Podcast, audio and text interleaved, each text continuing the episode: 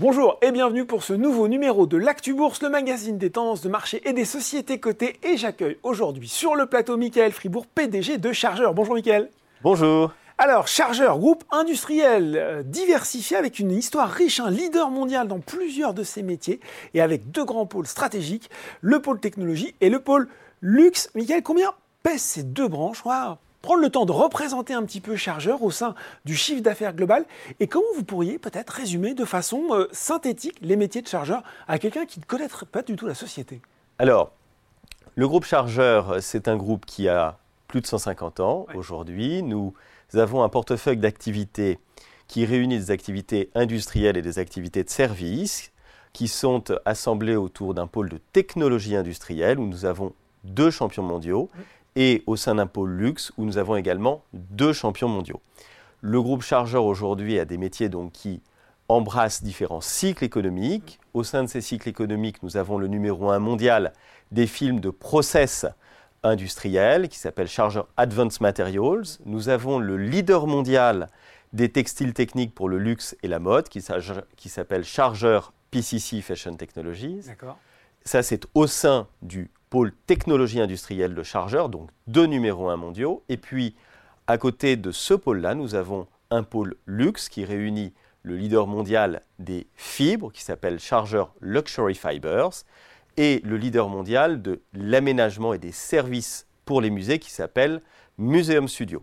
L'ensemble devrait peser en 2024 un peu plus de 800 millions d'euros de, de chiffre d'affaires L'une des originalités de notre groupe, c'est de réaliser 5% de son chiffre d'affaires en France et 95% de notre chiffre d'affaires à l'international, avec une surreprésentation des États-Unis dans notre chiffre d'affaires, puisque les États-Unis pèsent directement et indirectement 40% de notre activité mondiale. Chargeur est présent dans 100 pays, avec une représentation commerciale ou une représentation industrielle.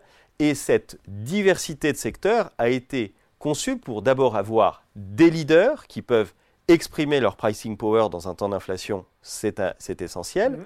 et aussi pour avoir une diversité de cycles économiques qui soit se surcompensent, eh soit se compensent en partie quand l'environnement économique est plus sophistiqué. Hein, Donc l'objectif, c'est évidemment de lisser l'activité. Évidemment, quand l'environnement économique est stable, ça nous permet d'avoir des moteurs qui sont tous dans le même sens. Mhm. Et puis, quand l'environnement économique est moins stable, eh bien, ça nous permet de compenser, de rester profitable. C'est ce qui s'est passé pendant le Covid. Chargeur a été une entreprise qui, pendant le Covid, non seulement a été et resté dans le vert et resté performante, a fait du profit et même a pu surcompenser avec notamment les activités sanitaires que nous avions développées là où nous avions des secteurs pénalisés. Et puis, dans l'environnement actuel, eh bien, nous avons exactement la même logique avec des moteurs qui sont à la fois euh, protecteurs, mais aussi des moteurs à forte dynamique à côté de cela, euh, qui sont prometteurs et qui ont des fortes croissances. Par exemple, Museum Studio, mm. euh, c'est une activité qui a 50% de croissance organique ce premier semestre, donc c'est quand même important. C'est une activité qui, l'an dernier, faisait 85 millions d'euros de chiffre d'affaires, qui, cette année 2023, fera plus de 120 millions d'euros de chiffre d'affaires et qui en 2024 en fera plus de 150 uniquement sur la base de la croissance organique. Donc on a cette diversité et cette diversité a été conçue évidemment pour accroître l'actif net réévalué, l'ANR du groupe chargeur à moyen et long terme, mais aussi pour protéger sa capacité de développement et s'adapter au cycle économique. Bon, on va rentrer dans le détail de ces différentes activités. On le voit en tout cas, groupe international avec des leaders mondiaux. L'actualité récente de Chargeur, vous l'avez un petit peu évoqué, c'était la publication euh, des chiffres du premier semestre 2023. C'était le 7 septembre dernier. Quels sont les faits marquants à retenir de cette communication? Alors, nous avions annoncé, et tout le monde avait à l'esprit, que euh, l'année 2023 allait être une année de transition pour plusieurs euh, mmh. raisons. D'abord parce que euh, nous avons des moteurs de croissance, des moteurs de développement qui étaient en phase d'accélération et dans le même temps, nous avions un de nos moteurs qui est Charger Advanced Materials qui a été impacté par la crise de l'énergie, puis qui euh, a été impacté par la crise de l'immobilier qui représente une partie de ces débouchés. Ce qui fait que nous avons eu des impacts fin 2022 et début 2023 très négatifs, très défavorables en termes de volume, qui petit à petit sont en train de se rattraper. Donc c'est ce qu'on observe dans euh, nos dynamiques commerciales. Donc cette année de transition, en fait, elle est l'illustration de la, de la composante aussi diversifiée de notre, de notre groupe, avec, pour faire simple, notre branche Advanced Materials qui était pénalisée et toutes nos autres branches qui allaient et qui se portaient bien. D'accord. Et dans leur ensemble, ce qui fait que, par exemple, notre pôle luxe, pour vous donner une idée, a eu 16% de croissance brute et 4% de croissance organique au premier semestre, mhm. Malgré un environnement qui, euh, par exemple en Chine, était euh, moins favorable. Donc, voilà, ça c'est la dynamique de chargeur. Être présent dans 100 pays, ça nous permet de bâtir l'avenir, ça nous permet aussi de compenser. Il y a des fois où on compense complètement, des fois où on compense partiellement. À la fin, on est resté profitable, mm. on est resté bénéficiaire, et y compris notre activité qui connaissait en 2022 à la fois d'abord des volumes records à la hausse, puis des volumes records à la baisse, eh bien, est resté profitable en 2022 et au second semestre 2022, et resté profitable au premier semestre 2023. Et ça aussi, ça montre que nous avons un portefeuille d'activités industrielles qui ont des points morts quand même assez faibles. Mhm. Nous l'avions également démontré durant le Covid, puisque là, c'était nos activités textiles qui, comme dans tout le monde entier, avaient été euh, impactées. Donc voilà, c'est un, euh, une année de transition, c'est mhm. un premier semestre où, et moi qui suis le premier actionnaire, nous étions frustrés d'avoir moins de performances qu'en 2022, mais en même temps, notre métier, c'est de continuer à investir, à fortifier nos métiers, à protéger nos parts de marché. Je rappelle que nous sommes numéro un mondiaux dans l'ensemble de nos activités. Et les protéger, ça veut dire investir. Et nous avons généré une trésorerie positive, nous avons généré du cash durant ce premier semestre de la trésorerie opérationnelle, ce qu'on appelle la trésorerie opérationnelle, et qui nous a permis non seulement de continuer à investir, mais aussi d'accélérer certains investissements énergétiques, technologiques, qui vont nous permettre dès que euh, l'ensemble des secteurs seront dans la même dynamique, eh bien d'aller capter encore plus, de marché et de repartir plus fort. Ça, c'est le modèle chargeur. Ensuite, nous raisonnons euh, à long terme, nous bâtissons à long terme, et puis il y a des cycles économiques. Effectivement, ce premier semestre, nous étions impactés par le cycle économique. On voit quelques signaux de, reprise sur la branche qui était impactée, et on pense que euh, évidemment, le T4, le dernier trimestre, a un moment important pour voir si euh, la pérennité de ces signaux se, confirme, mais c'est plutôt le scénario dominant que nous avons pour aller vers un exercice 2024 avec une dynamique quand même euh, plus forte. Justement, transition toute trouvée, parce qu'on va rester hein, sur cette division un peu chargeur Advanced Material, division la plus importante pour le groupe, qui fait bien sûr l'objet de l'attention des investisseurs, des analystes. comment, vous l'avez dit, situation un petit peu difficile, comment vous êtes adapté à cette situation plus compliqué au premier semestre? Et puis surtout, vous l'avez un petit peu évoqué, quelles évolutions vous voyez sur cette division dans les mois à venir? Alors, c'est une division qui a connu un certain nombre de chocs successifs. Mm. Le choc du Covid et elle a résisté. Le choc de l'inflation et elle a résisté, elle a pu transférer les augmentations de prix.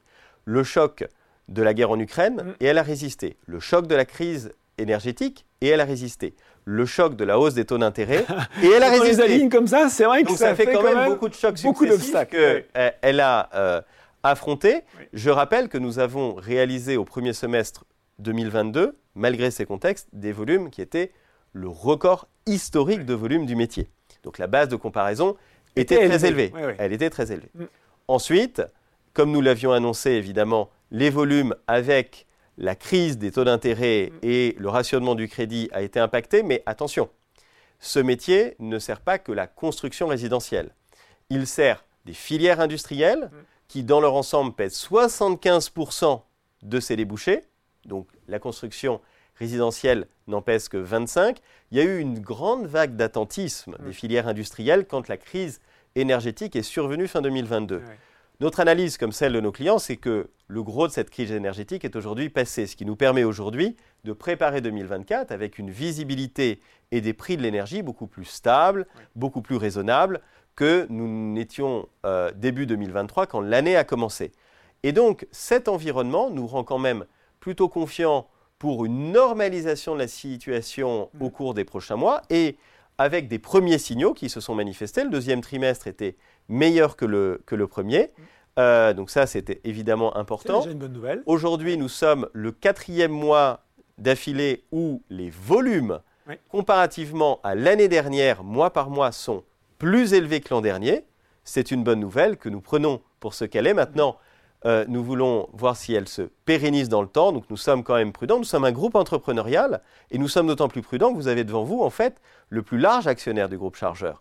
Donc le premier qui a intérêt Alignement à la prudence, c'est- moi-même Oui. qui dit, alors, nous avons résisté à ces différents chocs. Pourquoi? Parce que nous les avons anticipés et préparés. Mm. Nous avons des points morts qui sont bas, des portefeuilles de produits qui sont riches. Nous avons un mix produit qui est beaucoup plus favorable aujourd'hui qu'il y a quelques années. Et surtout, il y a quand même un point qui est très important. Parce que pour sortir plus fort de cet environnement, il faut une chose décisive, c'est l'innovation.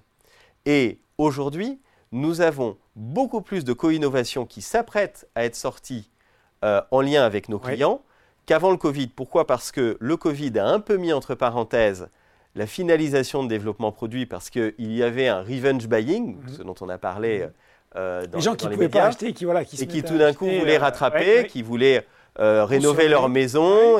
Et donc cet effet accumulatif a fait que nos grands clients avaient dit que leur lancement produit allait être un peu décalé dans Mhm. le temps. Et finalement, eux-mêmes ayant eu un peu moins d'activité fin 22, début 23, eh bien, ils ont finalisé les lancements produits. Et ça, c'est une bonne chose pour l'avenir parce que ce sont des produits à plus forte valeur ajoutée, Mhm. où les barrières à l'entrée sont plus élevées. Donc on est au cœur de ce qui nous intéresse, nous, dans les marchés dans lesquels on opère. Bon, des perspectives donc qui sont bien orientées, ça redémarre. L'autre pôle, c'est le pôle luxe. Peut-être qu'il est moins connu encore, même si lui, il affiche une belle dynamique.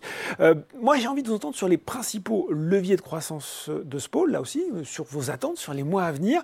Et je me souviens, parmi les priorités stratégiques évoquées pour 2023, il y avait notamment le fait de matérialiser le changement d'échelle de la division Museum Studio et de réaliser une acquisition structurante au sein du pôle luxe. Est-ce que ces problématiques, ces enjeux sont toujours d'actualité? Alors, ils sont toujours d'actualité. Ouais. D'abord, Museum Studio, c'est un grand succès. Pensez qu'aujourd'hui, le leader mondial de la création, de l'aménagement, de la fourniture de services pour l'univers culturel, pas seulement les musées d'art tels que Mhm. les gens l'imaginent, mais les lieux de culture, de sciences, d'entertainment, de loisirs, il est français et il s'appelle Museum Studio. Imaginez Et il est au sein du groupe chargeur. il est au sein du groupe chargeur. Imaginez que euh, le musée de la NASA est réalisé par Museum Studio. Le musée de la Maison Blanche est réalisé par Museum Studio. Que les grands musées du Golfe ou d'Asie du Sud-Est Mhm. sont réalisés par Museum Studio. Nous avons fait un immense travail ces dernières années qui porte aujourd'hui ses fruits en termes de croissance organique pour euh, capter les plus grands marchés mondiaux dans cette activité. Et hier soir, à Milan, par exemple, l'une des grandes expositions qui lançait la Fashion Week, qui est euh, consacrée au photographe Jimmy Nelson, qui est l'exposition événement euh, italienne euh, de cette fin d'année, eh bien, elle a été réalisée par Museum Studio et son nom est toute une aventure parce que ça s'appelle Humanity. Et ça fait le pont avec notre vision aussi de ce que nous développons dans Mhm. l'univers du luxe. Notre objectif n'est pas d'aller singer des géants, mais c'est de créer notre propre chemin, notre propre trajectoire. Et ça ne se fait pas en un jour, ça prend du temps, ça suppose de la prudence, mais ça demande aussi énormément de discipline et de réunion de talents. Ce qu'on a fait sur Museum Studio, nous voulons le décliner dans d'autres secteurs. Nous avons d'ores et déjà certaines marques de niche anglaises, par exemple Swain, qui est la plus ancienne maroquinerie euh, du monde, qui est née en 1750, qui est fournisseur du roi Charles qui visite actuellement euh, euh, la France. Pays, oui, bah, Eh bien, euh, cette marque est dans le portefeuille du groupe Chargeur et nous l'avons complètement réinventée, repositionnée. Elle a ouvert en 2023 son flagship sur New Bond Street, au cœur de la consommation mondiale du luxe. Et puis nous avons aussi à côté d'une marque comme Swain, la marque Cambridge Satchel. C'est une marque qui est dans le registre de ce qu'on appelle le luxe accessible, le luxe authentique, qui n'est pas connu en France, mais que s'arrachent les Chinois, que euh, s'arrachent les Américains, Mm. qui est présente dans énormément de films, dans énormément de séries que vous voyez aujourd'hui euh, sur Netflix, et ce qui accompagne énormément de demandes de ces produits. Et là, par exemple, nous avons ouvert sur ces marques-là des nouvelles boutiques au Japon, euh, des nouvelles boutiques au Royaume-Uni. Nous allons en ouvrir aux États-Unis, mais nous le faisons selon le modèle de chargeur. Et le modèle de chargeur, c'est de réinvestir une partie de nos gains. Nous allouons finalement l'argent et la trésorerie que nous dégageons, d'abord au développement de nos métiers existants, à la diversification de notre portefeuille, mais dans le champ aujourd'hui des thématiques que nous avons. Nous ne souhaitons pas entrer dans des nouvelles thématiques. Et puis, euh, aussi, nous versons un dividende récurrent à nos actionnaires, mais surtout, nous investissons. Chargeur est un groupe qui investit et qui, à chaque fois qu'il a fait une acquisition majeure, a eu le payback de cette acquisition extrêmement rapidement. Mm. Ça a été le cas quand on a acheté PCC en 2018, ça a été le cas quand on a acheté aux États-Unis pour le Paul Museum Studio une société qui s'appelle DNP en 2020, juste avant le Covid, et qui aujourd'hui, par exemple, DNP, c'est une société qui a six années de, cinq années pardon, de visibilité sur son carnet de commandes, et cette visibilité et le profit associé nous assurent déjà de mesurer que nous avons repayé l'acquisition. Et donc ça fait le pont vers votre question. Effectivement, Chargeur poursuit son examen d'un certain nombre d'acquisitions structurantes ou d'une acquisition structurante, pour être plus précis. Nous le faisons dans un contexte où les prix baissent. C'est plutôt une bonne chose euh, pour nous.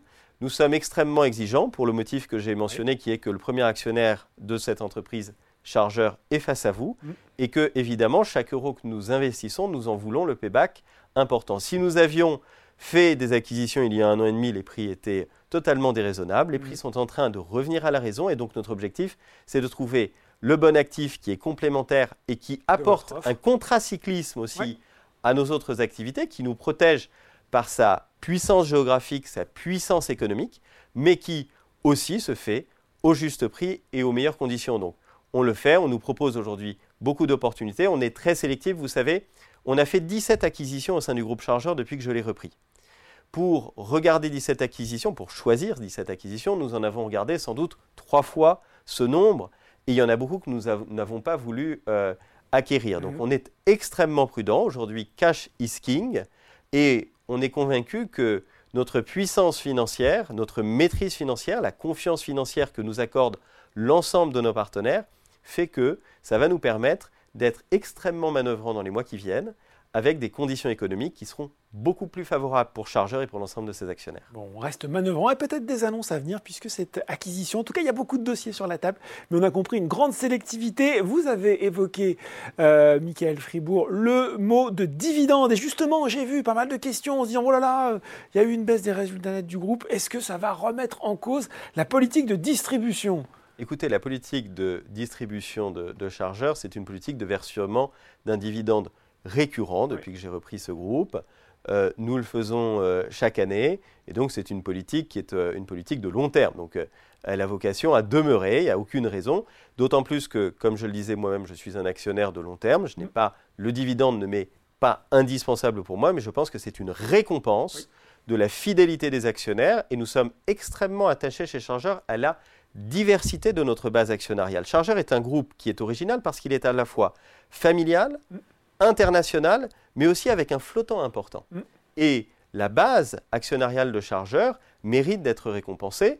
Euh, aujourd'hui, il y a un momentum de marché qui est moins favorable pour les entreprises de la taille de chargeurs. Nous ne sommes pas les seuls. C'est évidemment un environnement frustrant, mais en tout cas, euh, la politique de dividendes récurrents, je vous confirme qu'elle est là et c'est une philosophie pour longtemps. Prudent mais ambitieux, c'était Michael Fribourg, PDG de Chargeur. Merci beaucoup, euh, Michael Fribourg, pour ces explications très claires sur les perspectives d'ambition de Chargeur. Je vous en prie, merci beaucoup. L'actu bourse, c'est fini pour aujourd'hui, mais on se retrouve très bientôt pour un nouveau numéro.